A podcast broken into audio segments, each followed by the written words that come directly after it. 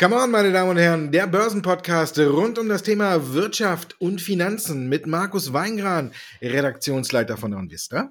Und Andreas Lipko von Comdirect. Andreas, kurzer Schreckmoment am Donnerstag. Mittwochabend gab es die Fat Minutes. Ja, Tapering ist noch nicht eingeleitet, aber es ist deutlich näher gerückt. Und jetzt muss man trotzdem sagen, ähm, in den USA hat es so richtig gar nicht äh, für Belastungen gesorgt, aber hier in Deutschland, den DAX, hat es kräftig nach unten gedrückt. Warum diese Diskrepanz?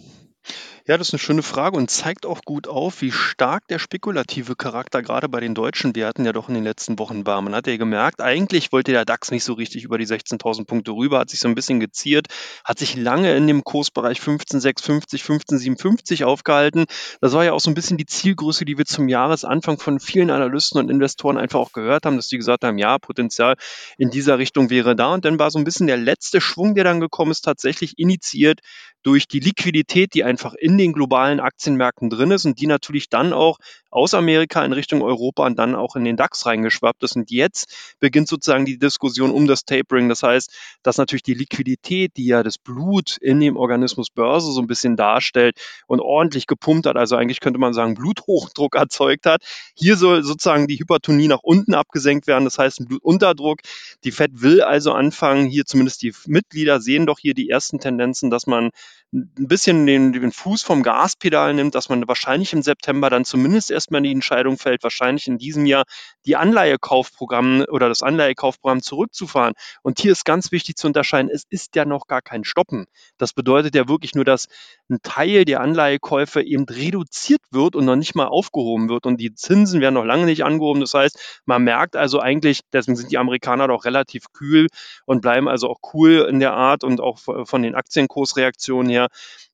dass man hier eigentlich die Suppe nicht so heiß isst, wie sie eben gekocht wird. Aber in Deutschland eben sieht man eben die Auswirkungen doch eben aufgrund natürlich der Tatsache, wie ich anfangs schon beschrieben habe, dass einfach hier die Liquidität für die Kursrekorde gesorgt hat. Also von daher denke ich mal, ist jetzt wichtig, dass zumindest der DAX mal 15,650 in dem Bereich 15,750 erstmal bleibt und dann nehme ich jetzt, und das ist ganz wichtig, hier die, die fundamentale Situation eigentlich genau das Kursniveau untermauert. Das heißt, die Unternehmenszahlen waren gar nicht schlecht, die wir gesehen haben.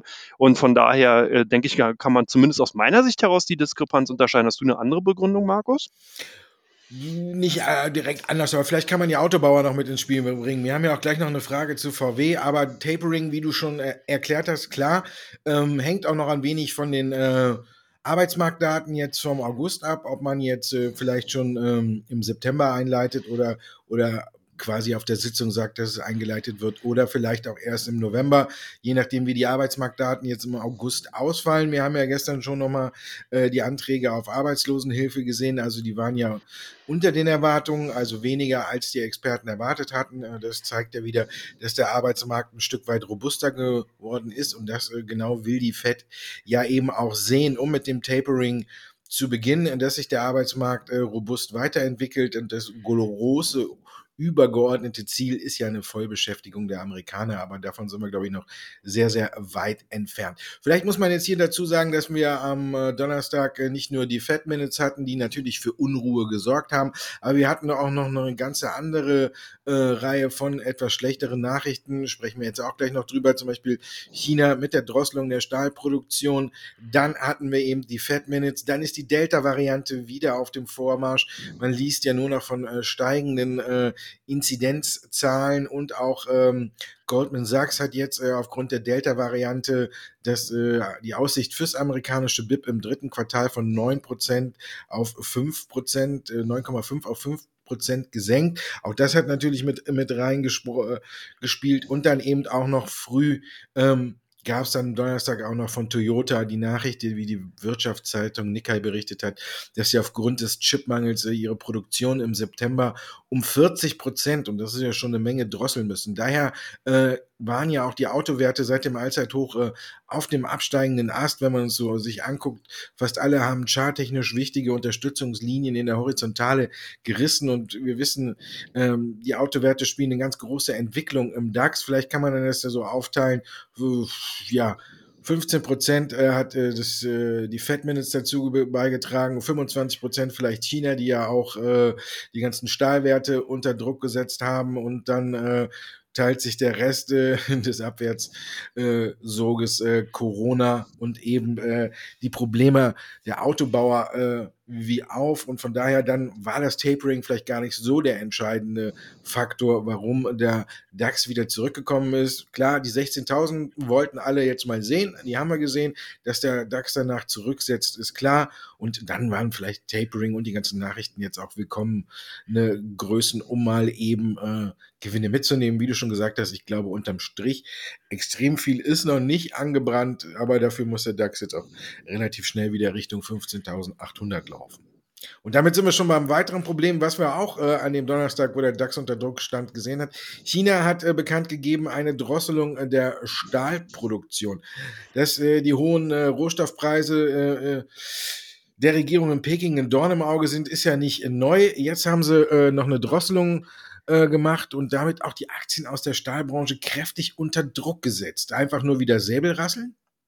Ja, das ist ganz interessant. Ich glaube, dass das Thema wirklich mehrere Komponenten hat, die man hier berücksichtigen muss. Jetzt erstmal die vielleicht die offizielle Begründung war, dass China ja die Stahlproduktion drosseln will, weil man hier Umweltschutz äh, sozusagen betreiben will. Das heißt, man will hier die CO2-Emissionen, die Dreckschleudern vom Netz nehmen, will sozusagen die Stahlwerke schließen, um eben hier saubere Luft oder beziehungsweise saubere Umwelt in China äh, zu ermöglichen. Ich glaube aber ganz ehrlich, dass es nur so ein bisschen so eine Feigenblattpolitik ist, weil es ist eigentlich ganz spannend, wenn man sich mal die Entwicklung der Stahlpreise ansieht ansieht, die ja doch eigentlich in den letzten Jahren immer unter Druck waren, weil hier sehr stark aus Südkorea und aus China eben die Stahlmärkte international mit günstigen, mit subventionierten Stahl überschwemmt worden sind.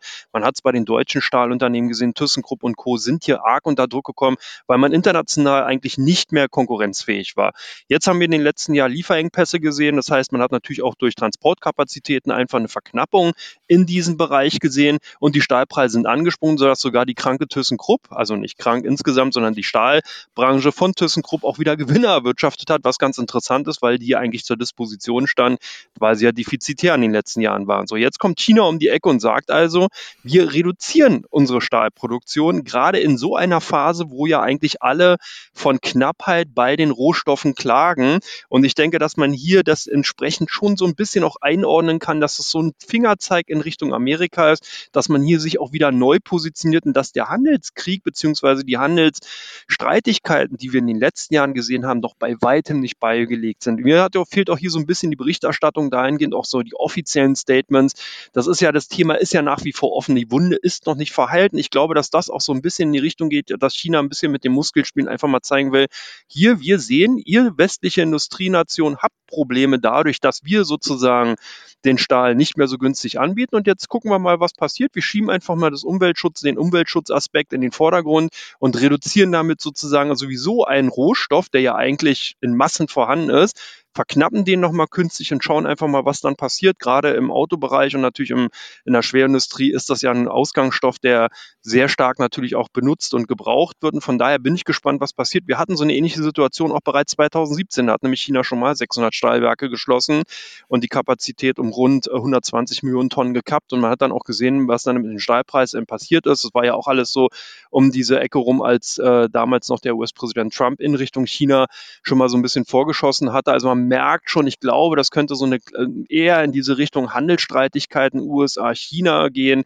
dass man sich hier einfach positioniert. Und ganz interessant ist ja eigentlich, müsste man ja überlegen, dass die Stahlwerte ja daraufhin zumindest die europäischen steigen müssten, wenn man genau überlegt. Das heißt ja, die Stahlpreise würden tendenziell eben eher ansteigen, weil eben das Angebot an Stahl zurückgeht. Demzufolge wäre das ja eigentlich gut für die deutsche Stahlfirmen, weil ja der Stahlpreis international steigen müsste. Wer unter Druck kommt, sind ja eigentlich die Eisenerzunternehmen. Das heißt, eine Rio Tinto, BHP, HPs dieser Welt, die müssten ja dann sozusagen unter Druck kommen oder sind ja auch unter Druck gekommen, weil natürlich die Preise für Eisenerz generell dann fallen. Das wird weniger benötigt dann halt. Ergo, durch die Stahlproduktion werden natürlich auch weniger nachgefragt bei den Rohstoffunternehmen. Also man merkt schon, hier scheint sich momentan einiges äh, zu verdrehen und ich bin gespannt, wie sich das zumindest in den kommenden Wochen, Monaten weiterhin darstellen wird. Und ich kann mir vorstellen, dass wir hier tatsächlich auch so eine kleine Renaissance eben in Richtung Handelsstreitigkeiten sehen. Wie siehst du denn die ganze Thematik?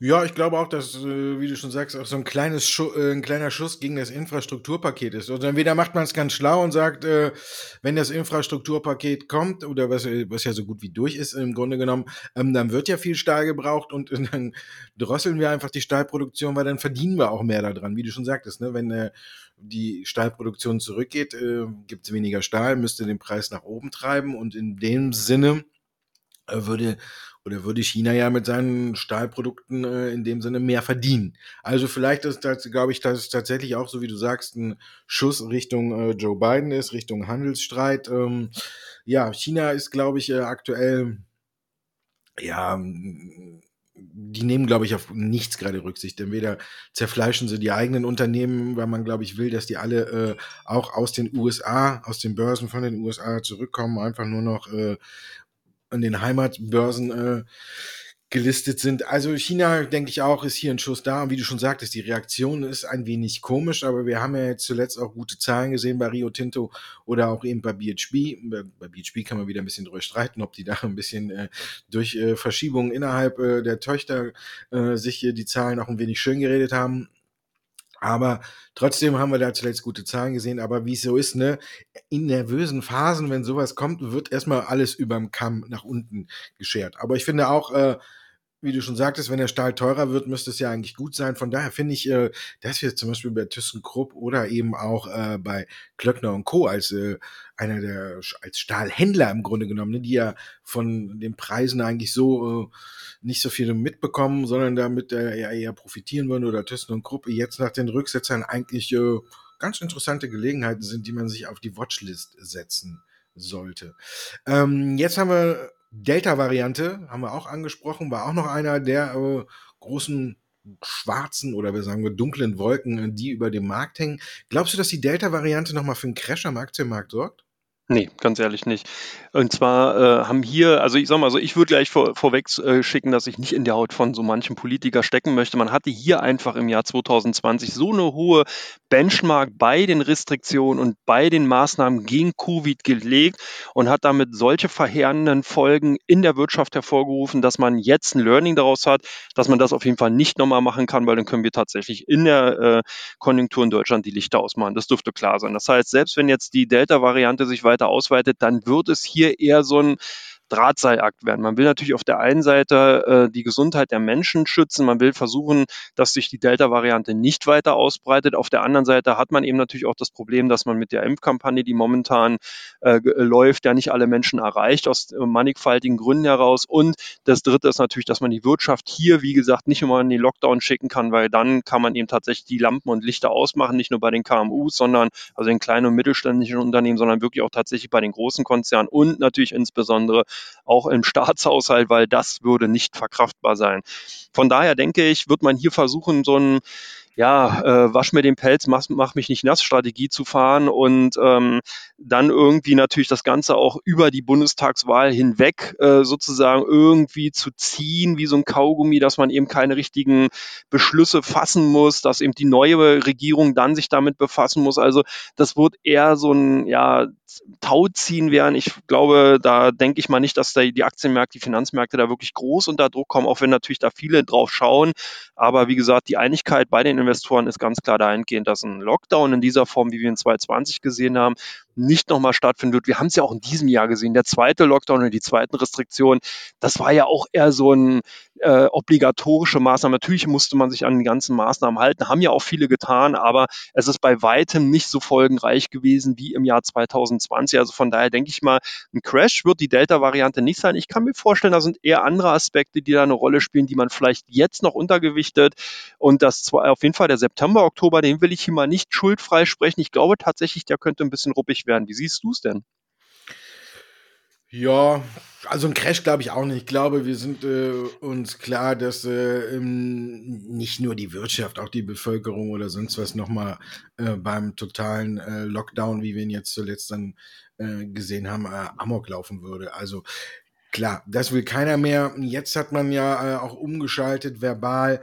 Mh, hm, in die äh, G-Diskussion, ne, ob man jetzt 2G zulässt oder 3G. Wir haben jetzt die Geimpfte, wir haben Genesene und wir haben Getestete.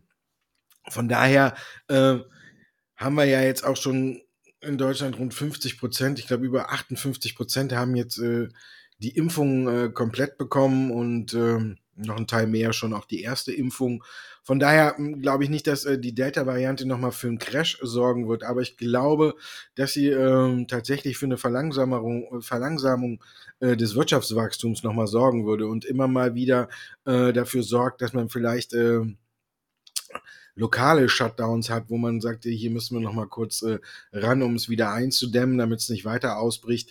Also von daher, einen totalen Crash glaube ich auch nicht, aber ich glaube, so wie du sagst, dass wir vielleicht äh, zum Jahresende hin ein wenige eine ruppigere Börse sehen, weil man vielleicht feststellt, dass das Wachstum äh, auf dem hohen Niveau äh, nicht mehr gehalten oder nicht mehr gehalten werden kann. Wir haben ja nach wie vor Pro Probleme in den Lieferketten, die sich besonders auch bei den Autobauern auswirken. Da kommen wir ja gleich nochmal zu. Also von daher, ja, ich glaube nicht, dass es für einen Crash sorgt. Ich glaube, wir werden jetzt noch ähm, einen ruhigen seichten Ausklang des Sommers sehen und dann, wenn wir in den Herbst gehen, muss man mal gucken, ob es tatsächlich dann für die berühmt-berüchtigte Jahresendrallye reicht. Da bin ich mir noch nicht so sicher, aber wenn wir uns jetzt mal angucken, äh, trotz des Rückgangs hat der DAX äh, zweistellig zugelegt im laufenden Jahr, ist ja auch schon mal nicht schlecht. Ne? Man muss ja nicht immer äh, die Bäume in den Himmel wachsen lassen. So, kommen wir zu Teil 2, Ihre Fragen und unsere Antworten.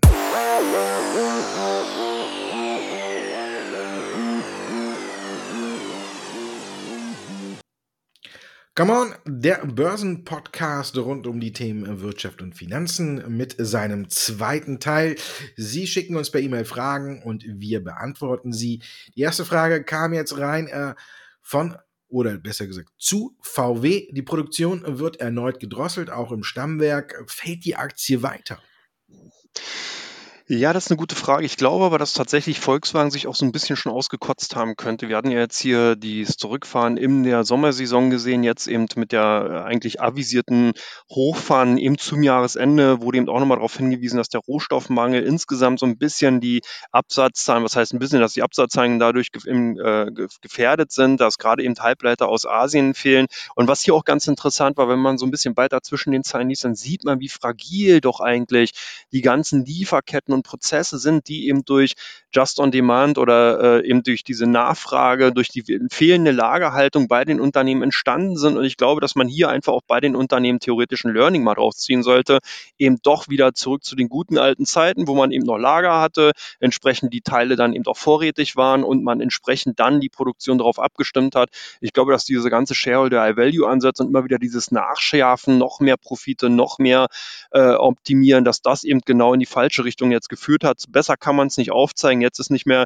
irgendein äh, ein Lager oder ein Containerschiff im äh, ein Suezkanal, der da irgendwas verstopft, sondern jetzt ist es tatsächlich die Drosselung in dem chinesischen Hafen oder die Teilschließung des chinesischen Hafens in Ningbo, die eben dafür Sorge tragen, dass wir hier eben bei, auf der Halbleiterseite wieder eine Verknappung sehen. Also ich denke, das ist, sind alles temporäre Effekte und die Unternehmen sollten daraus lernen. Insgesamt ist Volkswagen aus meiner Sicht heraus nach wie vor äußerst gut positioniert.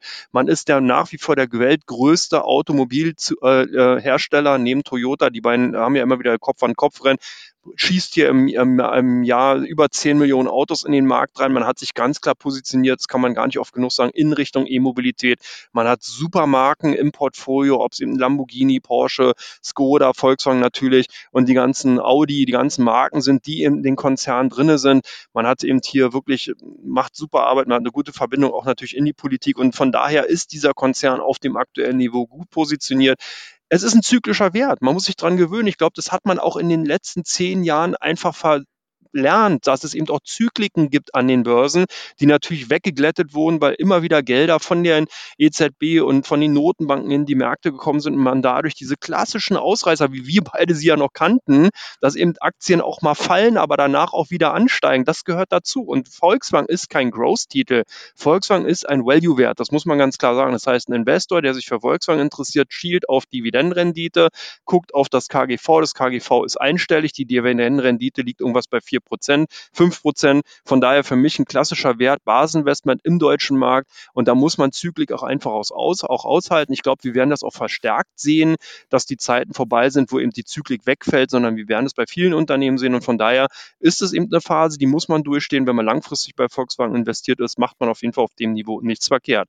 Und genau die Frage ist auch bei Neil im Endeffekt, Aktie bricht nach den Zahlen ein. Sollte man bei Nier jetzt die Finger lassen oder ist das auch nur eine Zyklik, Markus? Ja, ich glaube, eine länger dauernde Zyklik. Ne?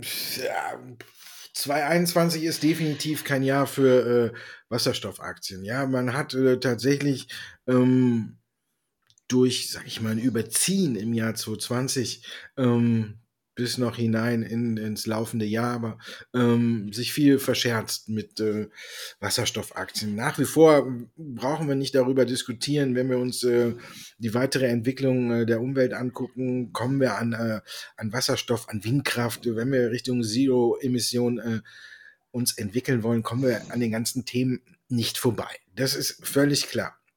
Nur muss man halt auch irgendwann mal sehen, wie du schon sagtest, äh, dass es auch was bringt. Ja, bei Nel und bei allen vielen weiteren Wasserstoffaktien haben wir äh, eine Steigerung des Umsatzes, die ist aber auch nicht mehr, mehr so gut wie 2019, 2020, wo es die Aktien in äh, schwindelerregende Höhen getrieben hat, sondern die sind mittlerweile moderat. Aber unterm Strich ist eben das große Problem, dass man nicht profitabel wird oder auch noch nicht mehr erkennen kann, dass man auf dem Weg Richtung Profitabilität ist. Und hier ist Neil zurzeit äh, auf dem absteigenden Ast. Ähm, wenn man sich das charttechnisch anguckt, kann es tatsächlich noch bis zu einem Euro runtergehen. Die Aktie ist auch in dieser Woche wieder äh, rauf und runter gefahren. Man hat ja einen Tag vor den Zahlen eine Kooperation mit äh, SFC äh, Energy vermeldet, mit dem deutschen Unternehmen. Ähm, dass man äh, jetzt den Dieselaggregaten an äh, den Kragen geht. Also man hat jetzt hier so eine gemeinsame Produktion äh, von Elektrolyseur mit Wasserstoff, Brennstoffzellen. Äh, also hört sich gut an, hat ja beide Aktien kräftig nach oben getrieben. Dann hat bei Donnerstag, Donnerstag beide ihre Zahlen vermeldet und dann ging es für beide wieder kräftig nach unten, weil wir die Probleme eben, äh, die ich angesprochen habe, auch wieder in den Zahlen gesehen haben.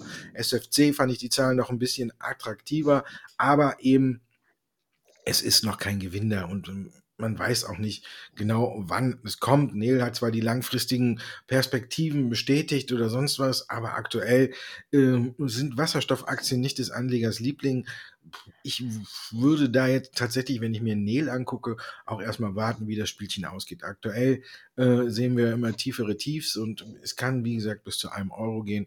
Und wenn wir bei einem Euro sind, gut, dann sind wir wieder im Grunde genommen fast äh, auf der Ausgangslage vor dem ganzen Hype und da finde ich, kann man dann äh, sich die Aktie wieder angucken. Aber vorerst würde ich sagen, Finger weg. Finger weg galt auch eine ganze Zeit lang für CureVac. Jetzt neue Daten. Kann die Aktie ein Comeback feiern? Also wenn ich so an CureVac denke, dann fällt mir mal so eine Großfamilie gleich als Sinnbild ein. Da sind eben Pfizer als Vater, eben Johnson Johnson von mir aus als, als, äh, äh, als Mutter dann eben, äh, dann die Kinder sind dann die größeren Geschwister BioNTech und Moderna und die ziehen so einen kleinen quengelnden zwei-, dreijährigen Bruder CureVac hinterher und der will nicht so richtig und so kommt es mir momentan auch so vor. CureVac hängt den ganzen Entwicklungen einfach hinten dran. Man darf nicht vergessen, CureVac ist ja eigentlich ein Unternehmen, was eben aus dem wissenschaftlichen Bereich, aus Forschung und Entwicklung kommt und jetzt so ein bisschen die Transformation zum kommerziellen Unternehmen im Endeffekt vollzogen hat. Und man merkt einfach, dass hier noch viel zu viel Forschung und, und Wissenschaft drin ist und man eigentlich so die Kommerzialisierung von dem Impfstoff gar nicht aus meiner Sicht daraus bisher so richtig im Fokus hatte.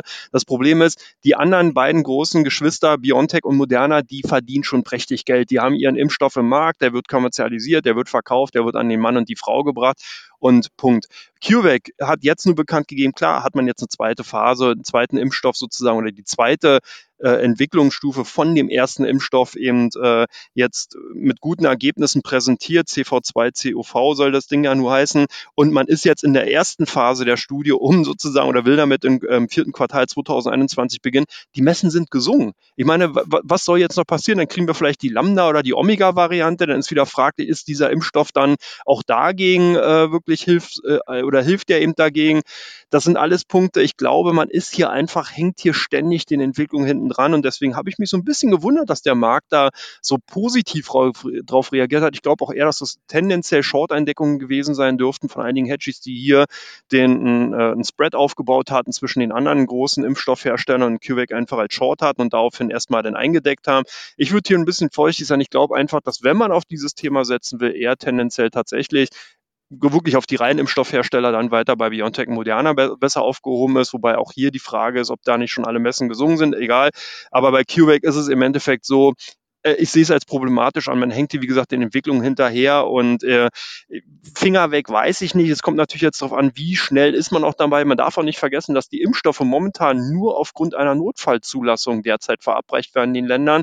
Die richtige, die wirkliche volle Zulassung, die ist ja noch gar nicht im Endeffekt äh, gegeben worden. Deswegen haben ja die meisten Länder auch nach wie vor äh, den Notfall ausgerufen, was die Pandemie angeht und nehmen den ja auch nicht zurück und halten auch diese Stufe so hoch, dass man weiterhin diesen Impfstoff verimpfen kann. Wenn nämlich sozusagen der Notfall aufgehoben wird, dann dürften theoretisch auch die Impfstoffe nicht mehr verabreicht werden. Das ist halt ganz interessant, dass hier also die politische Situation auch extrem stark mit reinspielt. Also von daher CureVac aus meiner Sicht heraus, sage ich mal so, würde ich vielleicht däbeln, hochspekulativ. Ja, alles andere als hochspekulativ äh, sind eigentlich die Aktien von Tencent. Äh, haben ja eigentlich ähm, gute Zahlen gebracht, aber hier ist ja doch immer wieder die politische Komponente, die aus China eben auf das Unternehmen einwirken, ganz klarer Druckgeber. Ist denn endlich mal eine Wende in Sicht, Markus? Nee, glaube ich nicht. Sieht man auch an der äh, Reaktion auf die Zahlen. Es gibt immer wieder, glaube ich, viele, die hoffen, dass endlich äh, das Ende der Fahnenstange erreicht wird und äh, ich muss sagen, für mich wäre es auch eigentlich im Grunde genommen schon längst äh, erreicht. Aber ähm, wir hatten schon viele hier über chinesische Aktien gesprochen und wir müssen uns auch nicht darüber unterhalten, ähm, ob äh, die Kursrückgänge äh, am operativen Geschäft oder an der Entwicklung des operativen Geschäfts liegen. Das tut's ja weiß Gott nicht. Wir haben ja auch bei Tencent gesehen, äh, Gewinn 26 Prozent gesteigert, äh, damit klar über den Erwartungen nur so mal als einen Aspekt, den man rauspicken kann. Damit sieht man, operative Geschäft äh, läuft hervorragend. Dann aber eben, ja, mit dem größten Teil des Gewinns äh, scheffelt äh, Tencent mit Online-Games. Und hier wissen wir, dass die chinesische Regierung wieder dabei ist, und das hat auch Tencent äh, bei der Veröffentlichung äh, der Zahlen gesagt, hier neue Regulatorien auf den Weg zu bringen, dass man hier wieder Einschränkungen aufbaut. Das Tencent dann hat gesagt, wir arbeiten mit den Behörden zusammen, um das so schnell wie möglich über die Bühne zu bringen. Das zeigt aber auch, dass sich die chinesische Regierung jetzt gerade wieder äh, auf Online-Spiele eingeschossen hat und damit äh, ja auch Tencent oder Baidu äh, wieder ordentlich einen von Latz knallt, ist, ist für mich das übergeordnete Ziel ganz einfach äh, zu sagen, äh, dass man, dass die Unternehmen freiwillig sagen, äh, wir gehen äh, von den US-Märkten weg, wir sind nur noch in äh, den äh, am Heimatmarkt äh, gelistet und das war's dann. Ich glaube, dass das äh, die Intention von China ist, hinter äh, vorgehaltener Hand. Die Gründe sind ja ähnlich wie auch bei der Stahlproduktion. Da wird dann immer irgendwie was vorgeschoben, genauso wie auf der anderen Seite die USA immer schön die nationale Sicherheit ins Spiel bringt als Allheilmittel, wenn man irgendwas nicht durchwinken will.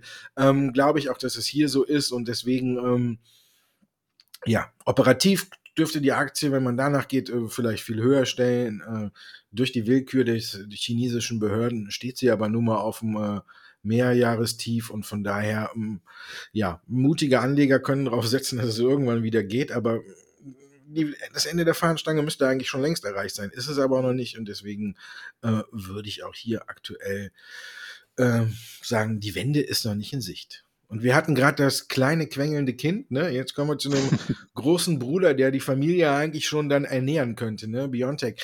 Ähm, die Frage ist natürlich, äh, wir haben hier eine deutliche Korrektur gesehen. Hat die Aktie für dich noch weiteres Abwärtspotenzial? Ja, theoretisch schon. Wir haben ja genau auch hier den Aspekt oder die Aspekte, die bei CureVac eine Rolle spielen, spielen ja auch bei BioNTech eine Rolle. Wir haben hier einen Impfstoff, der im Hop-Hop-Verfahren sozusagen eine Zulassung bekommen hat, der eine Notfallzulassung hat, der zwar jetzt verimpft wird, aber hier sind natürlich die Themen Nebenwirkungen und so weiter, die immer wieder auch hochploppen, aber momentan nicht so heiß gegessen wird, äh, natürlich wie es gekocht wird, weil man hier einfach noch die Vorteile durch die Impfung sieht, die man sich zumindest verspricht, dass eben hier die ähm, Covid-Pandemie im Endeffekt eingedämmt werden kann.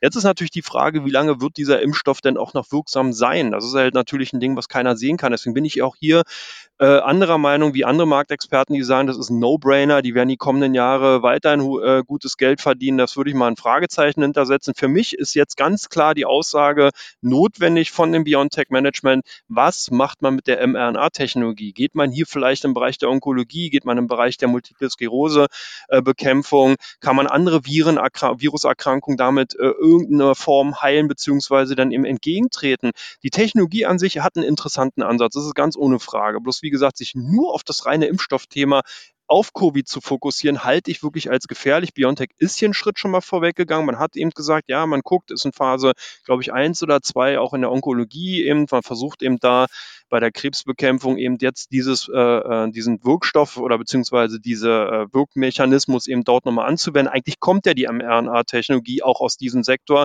und ich denke, das könnte wirklich nochmal Fantasie sein, die so ein bisschen in die BioNTech-Aktien hineinspielen könnte. Jetzt wirklich nur noch auf das Impfstoffthema zu setzen, würde ja bedeuten, dass man diese ganzen großen Investoren einfach für dumm hält. Also so BlackRocks dieser Welt, die haben das schon in den Aktienkursen eingepreist. Die haben schon genau das eingepreist, dass man jetzt zukünftig vielleicht jedes Jahr sich eine Boosterimpfung abholen muss. Das ist in den Aktienkursen drin und deswegen sehen wir momentan auch diese Korrektur. Wenn jetzt hier nicht eine Equity-Story wieder aufgebaut wird, die ein bisschen breiter aufgestellt ist, dann wird's BioNTech und Moderna in, an sich schwer haben, weil man dann nämlich im Endeffekt wirklich nur ein Unternehmen ist, was sozusagen keine große Fantasie mehr hat. Und wie gesagt, dieses, was man momentan hat, ist in den Aktienmärkten eingepreist. Da muss man sich nichts vormachen. Da gibt es nichts, was irgendwie geheim ist oder wo Investoren nicht darauf reagieren. Also von daher, ja, Abwärtspotenzial aus meiner Sicht heraus derzeit auf jeden Fall vorhanden, äh, wenn nicht jetzt eben eine entsprechende Nachricht kommt, dass man hier sich ein bisschen breiter aufstellt. Ja, wir stellen uns auch noch ein bisschen breiter auf und wir kommen nämlich zu Teil 3 und da schauen wir auf die Aktien, die bei Onvista und bei der Comdirect im Fokus stehen.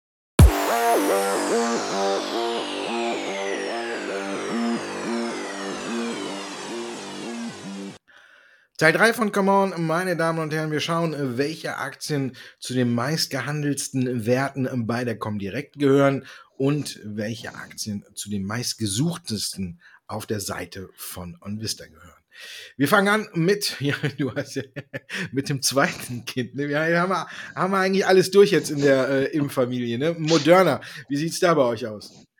Ja, die Aktien werden sehr stark gehandelt, aber sind eben auch unter Verkaufsdruck. Das ist klar. Wenn man sich die Kursperformance ansieht, gibt einfach viele Kunden, die jetzt Gewinne mitnehmen. Man hat das Thema Nebenwirkungen. Bei Moderna ist auch momentan der Punkt, dass man hier sehr, sehr wenig eben von den Nachrichten, eben was man mit der mRNA-Technologie einfach hört. Man lebt halt davon, dass man jetzt auch noch andere Kundengruppen, also Jugendliche eben verimpfen kann. Aber das Thema ist, wie gesagt, irgendwo ausgelutscht. Und deswegen sieht man hier schon die ein oder anderen Gewinnmitnahmen bei, bei Moderna. Und damit habe ich dann auch im Endeffekt genau die Kindergruppe zum mit deren Folge gemacht gemacht in der Impfstofffamilie und Moderna halt eher unter Verkaufsdruck. Bei euch nicht Willi Wacker, sondern Wacker Chemie gesucht? Ja, klar, haben viele geguckt. Es gab ja einen neuen Auftrag und äh, der war so, ja, ein Stück weit überraschend, muss man tatsächlich sagen, weil man hatte ja Wacker Chemie schon eigentlich als äh, Favorit ausgemacht, nachdem ja die USA, äh, dann sind wir auch wieder beim Thema USA, China, ja äh, Einfuhrbeschränkungen für Produkte aus äh, eben der Region Xinjiang äh, gemacht hatten und gesagt haben, hier Polysilizium und so darf von dort aus nicht mehr eingeführt werden, weil eben hier die Menschenrechtsverletzungen sind. Da hatte man ja schon Wacker Chemie als großen Profiteur aus, ausgemacht und gesagt, hier kommen jetzt äh, die Großaufträge aus den USA. Und jetzt äh, kam dann überraschend äh, ein Großauftrag aus, auch rein. Aber der kam auch aus China. Und das hat so ein bisschen äh, überrascht und die Aktie auch kräftig nach oben getrieben. Aber das hat sie jetzt auch mittlerweile schon wieder abgegeben. Denn Jinko Solar hat äh, 77.000 Tonnen Polysilizium äh, bestellt bis ins Jahr 2026, wenn man das mal so umrechnet. Wacker Chemie produziert ungefähr im Jahr 80.000 Tonnen und jetzt hat äh, eben Jinko Solar 70.000 bestellt äh, für die nächsten fünf Jahre. Also sieht man, ist schon wirklich ein richtig großer Auftrag, den Wacker Chemie hier an Land gezogen hat. Und dann auch noch aus China kam etwas überraschend, hat sich aber äh, hat der Aktie nicht geschadet. Und wenn man sich die Fundamentaldaten anguckt, KGV von 11, äh, also die Aktie ist, äh, weiß Gott, jetzt nicht teuer. Die Aussichten sind eben auch gut, dass jetzt auch die Aufträge, auf die spekuliert wird, aus den USA auch noch kommen. Und jetzt äh, seit Donnerstag äh, und der, wo der DAX und Co. ja auch wieder ein wenig auf dem absteigenden Ast ist, ist die Aktie auch ein gutes Stück zurückgekommen. Also von daher äh, mindestens ein sehr guter Kandidat für die Watchlist. Linde ist gar nicht so doll zurückgekommen. Bleibt einfach ein Favorit bei euch auch? Ja, nach wie vor. Also Linde ist wirklich weiterhin sehr stark nachgefragt. Man sieht es im Aktienkurs insgesamt. Auch in der letzten Woche kauft man einfach immer wieder die Dips. Also jeder Kursrücksetzer wird wirklich konsequent von unseren Kunden gekauft. Jetzt wahrscheinlich auch eine Nachricht, dass man jetzt hier grüne, äh, grünen Wasserstoff sozusagen an den Finien in Österreich äh, liefern will. Das zeigt einfach, dass Linde sich in dem Sektor, im Wasserstoffsektor wirklich gut positioniert. Also das lockt immer wieder Käufer an. Linde für mich auch ein Phänomen. Wir hatten ja Linde auch immer mal in, in unregelmäßigen Abständen hier bei uns im Podcast und aus meiner Sicht daraus wirklich ein hervorragendes Unternehmen, schönes Investment, wenn im deutschen Bereich unterwegs sein will. Bei euch Nvidia gesucht, die sicherlich nach den Quartalzahlen, oder? Klar, haben alle drauf geguckt. Wir hatten ja den Aktiensplit und jetzt sind mit äh, äh, ja, viel Spannung sind äh, die Zahlen erwartet worden und die sind dann auch wieder gut gewesen. Ah, Umsatz 68 Prozent rauf auf 6,5 Milliarden Dollar, Gewinn 282 Prozent plus im Vergleich zum Vorjahreszeitraum auf 2,4 Milliarden Dollar. Also, da müssen wir nicht viel drum rumreden, ne? während viele immer noch darauf warten, dass Intel äh, endlich äh, in die Gänge kommt und ist äh, Nvidia oder AMD oder auch Apple, die, wenn es darum geht, äh, das Nonplusultra. Für mich gilt an schwachen Tagen ist Nvidia äh, immer ein Kauf und äh, der Aktiensplit hat äh, gut getan. Die Aussichten bleiben gut. Klar wird es auch mal wieder ein schwächeres Quartal gehen, aber solange äh, Bitcoin in aller Munde ist und die Grafikkarten laufen, äh, dürfte Nvidia auch weiterhin äh, in einer sehr äh, glanzvollen Zukunft entgegenblicken. Bei Build Your Dreams ist es dann, äh, ja, ein chinesischer Wert. Kann man den Autobauer was kaufen oder was machen die Leute bei euch? Ja, auch hier ähnlich. Hier werden also wirklich Rückgänge immer wieder konsequent von unseren Kunden zum Kauf genutzt. Und das ist ganz interessant, weil BYD, du hast gesagt, ein chinesisches Unternehmen, entzieht sich tatsächlich irgendwie so ein bisschen dem Verkaufsdruck, den wir bei Alibaba, Tencent und Co. gesehen haben. Äh, BYD hat sich in den letzten Wochen wirklich hervorragend ähm, auch entwickelt. Es kann natürlich auch sein, dass hier bereit, äh, bereits der Dolphin als Verkaufsschlager sich so ein bisschen eben äh, darstellt und dass man eben hier darauf einfach hofft, dass eben dann die Entwicklung dahingehend auch weiter ist. BYD ist ja auch nicht nur im Auto- oder im E-Mobility-Sektor gut, sondern eben doch als äh, Akkuhersteller eben für den E-Mobility-Bereich und eben im Epizentrum der ja, Absatzmärkte von Autos in China eben positioniert. Von daher äh, sind halt hier viele einfach langfristig weiter einen sehr, sehr optimistischen kaufen wirklich jeden Kursrücksetzer, der sich eben irgendwie ergibt. Also von daher ganz interessant und eben auch dahingehend bei den ausländischen Werten unter den Top 5 zu finden. Bei euch waren die Aktien von Amazon gesucht. Ja, da gucken natürlich alle auch immer bei uns drauf. Amazon ist ja auch immer in aller Munde. Jetzt hat man mit den Zahlen ähm, wenig enttäuscht, aber es gibt äh, neue Nachrichten. ja, Amazon äh, ist ja auch verwunderlich, ne? Jahrelang äh, über das Internet mit E-Commerce alle stationären Geschäfte aufgemischt und jetzt äh, hat Bloomberg berichtet, dass man eben ähm, tatsächlich versucht, äh, stärker in den stationären Handel wieder vorzugehen mit äh, Geschäften, die zwar nicht ganz so groß sind wie Riesenkaufhäuser, die wir kennen, aber auch schon äh, nicht gerade klein sind, dass man versucht, hier eben auch, äh, sag ich mal, äh, Elektrogeräte, Kleidung, Bekleidung ähm, an den Mann zu bringen dass man hier jetzt äh, versucht, eben den Weg andersrum einzuschlagen. Kann man durchaus nur ein wenig nachvollziehen, weil äh, ja man sich vielleicht so einen Kühlschrank oder irgendwas, wenn man überlegt, äh, nicht direkt äh, ohne anzugucken im Internet kaufen möchte, sondern äh, vielleicht dann doch äh, eher vor Ort, damit man so ein Gefühl dafür bekommt. Und äh, ja, deswegen haben wir hier jetzt die neue Spekulation. Ähm, ansonsten muss man sagen, ist die Aktie für mich aktuell trotz dieser Spekulation nicht gerade so der Liebling der Anleger. Ich habe es gesagt, die Zahlen haben äh, nicht gepasst. Man ist aus dieser Range, in der man war, nach unten ausgebrochen und jetzt kann es tatsächlich auch nochmal Richtung 3000 im Kurs runtergehen. Also ein Kandidat für die Watchlist auf jeden Fall, aber Einstieg würde ich aktuell vielleicht auch trotz dieser Nachricht, dass man jetzt hier in den stationären Handel wahrscheinlich geht, weil äh, Amazon selbst hat die Nachricht noch nicht bestätigt oder hat auf Anfrage von Bloomberg gesagt, ähm, äh, Quatsch, das war das Wall Street Journal, nicht jetzt, äh, dass ich hier den Falschen mit der Nachricht äh, in Verbindung bringe, der natürlich die, die mit der äh, wie heißt das, die mit der Sache vertraute Person, genau, äh, gefunden haben, äh, die da aus dem Nähkästchen geplaudert hat. Und ähm, von daher hat Amazon gesagt, wir möchten solche Gerüchte weder bestätigen äh, noch dementieren in die übliche Antwort. Also muss man erstmal abwarten, ob es auch äh, tatsächlich so weit kommt. Aber für mich aktuell Amazon einfach nur eine Halteposition, wo man aktuell ein wenig Geduld braucht. Zumal, wenn man auch weiß, dass Amazon ja auch gerne mal den Gewinn äh, Richtung Expansion opfert und das könnte jetzt vielleicht, wenn man tatsächlich ins stationäre Geschäft vordringt, in, in den kommenden Quartalen auch doch mal der Fall sein. Am Ende wird es sich auszahlen, also wer einen langen Atem mitbringt, dürfte mit Sicherheit äh, in 12 bis 18 Monaten dann da trotzdem davon profitieren, aber könnte jetzt aber auch noch mal ein Stück starke Nerven brauchen. Wir brauchen keine Nerven mehr. Wir sind am Ende. Wir sind durch. Dankeschön, Andreas.